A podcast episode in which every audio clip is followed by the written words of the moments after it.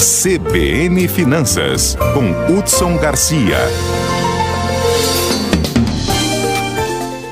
O mercado de energia está acelerando a busca por novas soluções. Além de estar no centro das discussões sobre o impacto dos combustíveis fósseis, as recentes crises do petróleo e gás impõem novas medidas.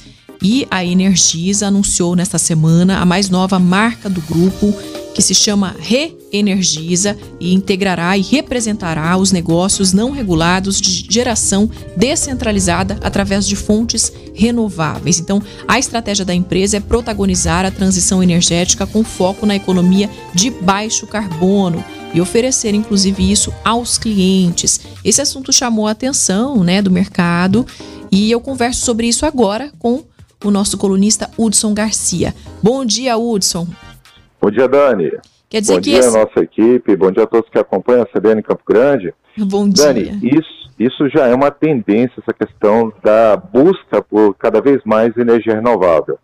E isso já começou já há alguns anos, quando as próprias montadoras de carro, de carro começaram a anunciar realmente essa questão mais voltada para a sustentabilidade, aonde os carros passariam a ter frota elétrica. Além disso, e, e, isso provocou, inclusive, até em grandes corporações petrolíferas, a busca incessante por energia, viu, Dani? Energia renovável. E isso fez com que realmente cada vez mais diminuísse a questão propriamente da produção dos combustíveis fósseis, o petróleo, e passasse realmente a buscar essa questão da energia renovável. E assim, no, no, no dia a dia, o que, que a gente pode perceber?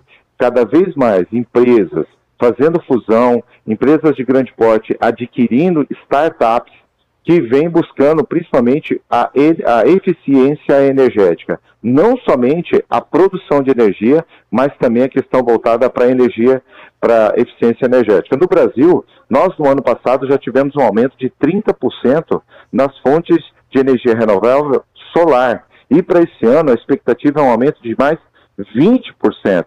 Hoje, só para você ter uma ideia, quem tem um consumo em médio de 700 kW mês, já começa a pensar em um projeto de instalação fotovoltaica. Então, além da questão da sustentabilidade, ainda está voltado para a própria infraestrutura. A nossa matriz energética, grande parte dela é uma matriz hidrelétrica. E isso há anos, desde a época do governo Fernando Henrique, nós vemos sofrendo com essa questão climática, que cada vez mais acaba tendo um prejuízo muito grande, principalmente para o setor produtivo.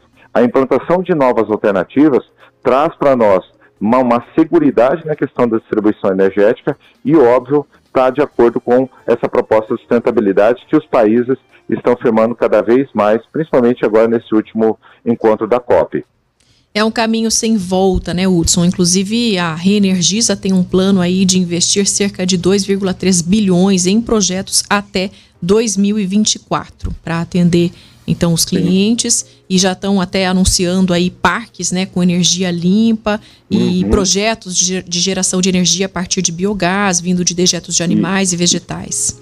E olha, Dani, está ficando cada vez mais barato, principalmente para grandes consumidores, aqueles consumidores que inclusive têm que até a leilão de energia para fazer aquisição de energia, apostarem em energia renovável seja através propriamente de investimentos, aonde o próprio Fundo Constitucional tem taxa diferenciada para quem coloca usinas de energia fotovoltaica, mas também propriamente no aluguel dessas placas, aonde você pode ter uma redução de custo de 20 até 25% na conta de luz.